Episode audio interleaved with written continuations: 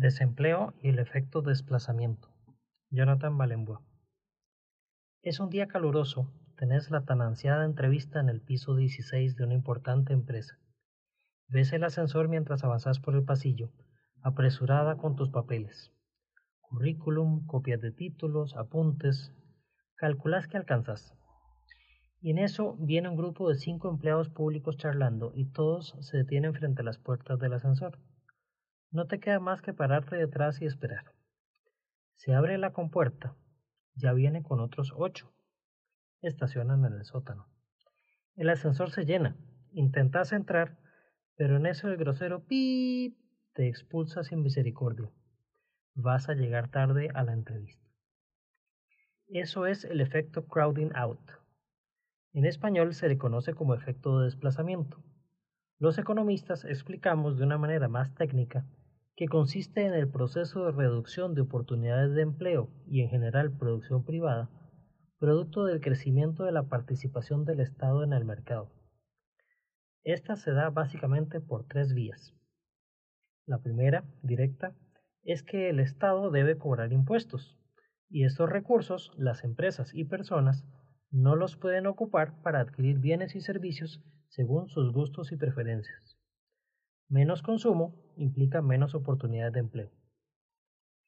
La segunda es que, como es usual en una economía con alta participación estatal, los impuestos no alcanzan.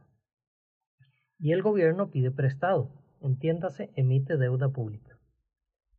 Cuando el gobierno compite con el sector privado por dinero, las tasas de interés, el costo del dinero, suben Mayores costos de financiamiento hacen que las familias ya no pueden adquirir su vivienda, entre otras inversiones, y las empresas no pueden acometer nuevos proyectos, nuevos mercados, la expansión de la planta.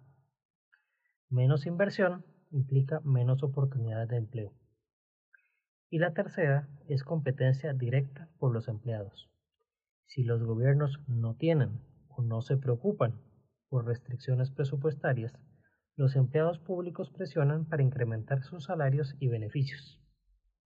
Esto encarece el costo del recurso humano para toda la economía porque las empresas y familias del sector privado tienen que ofrecer condiciones similares si quieren contratar ese recurso buscado.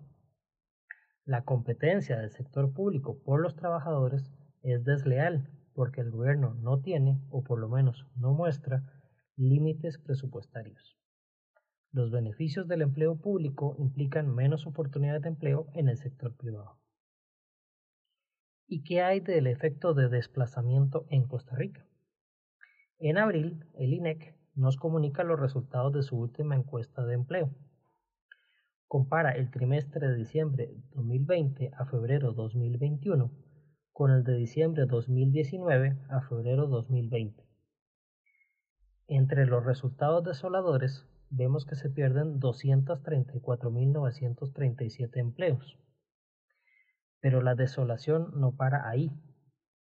De esas 234.937 personas, 92.659 o 4 de cada 10 de ellas simplemente se rindieron, dejaron de buscar trabajo. Lo más cruel de esta cifra es que eso mejora los indicadores de desempleo. Cantidad de personas que busca empleo y no encuentra, dividido por cantidad de personas dispuestas a trabajar.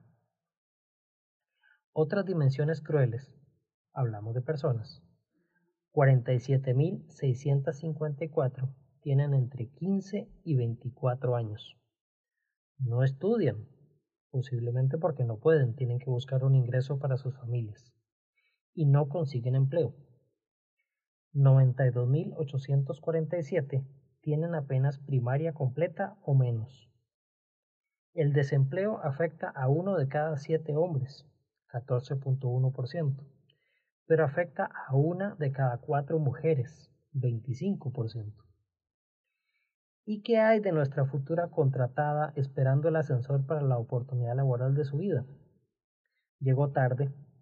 Primero estaban los que vinieron en carro, y el grupo de empleados públicos. Después, ella.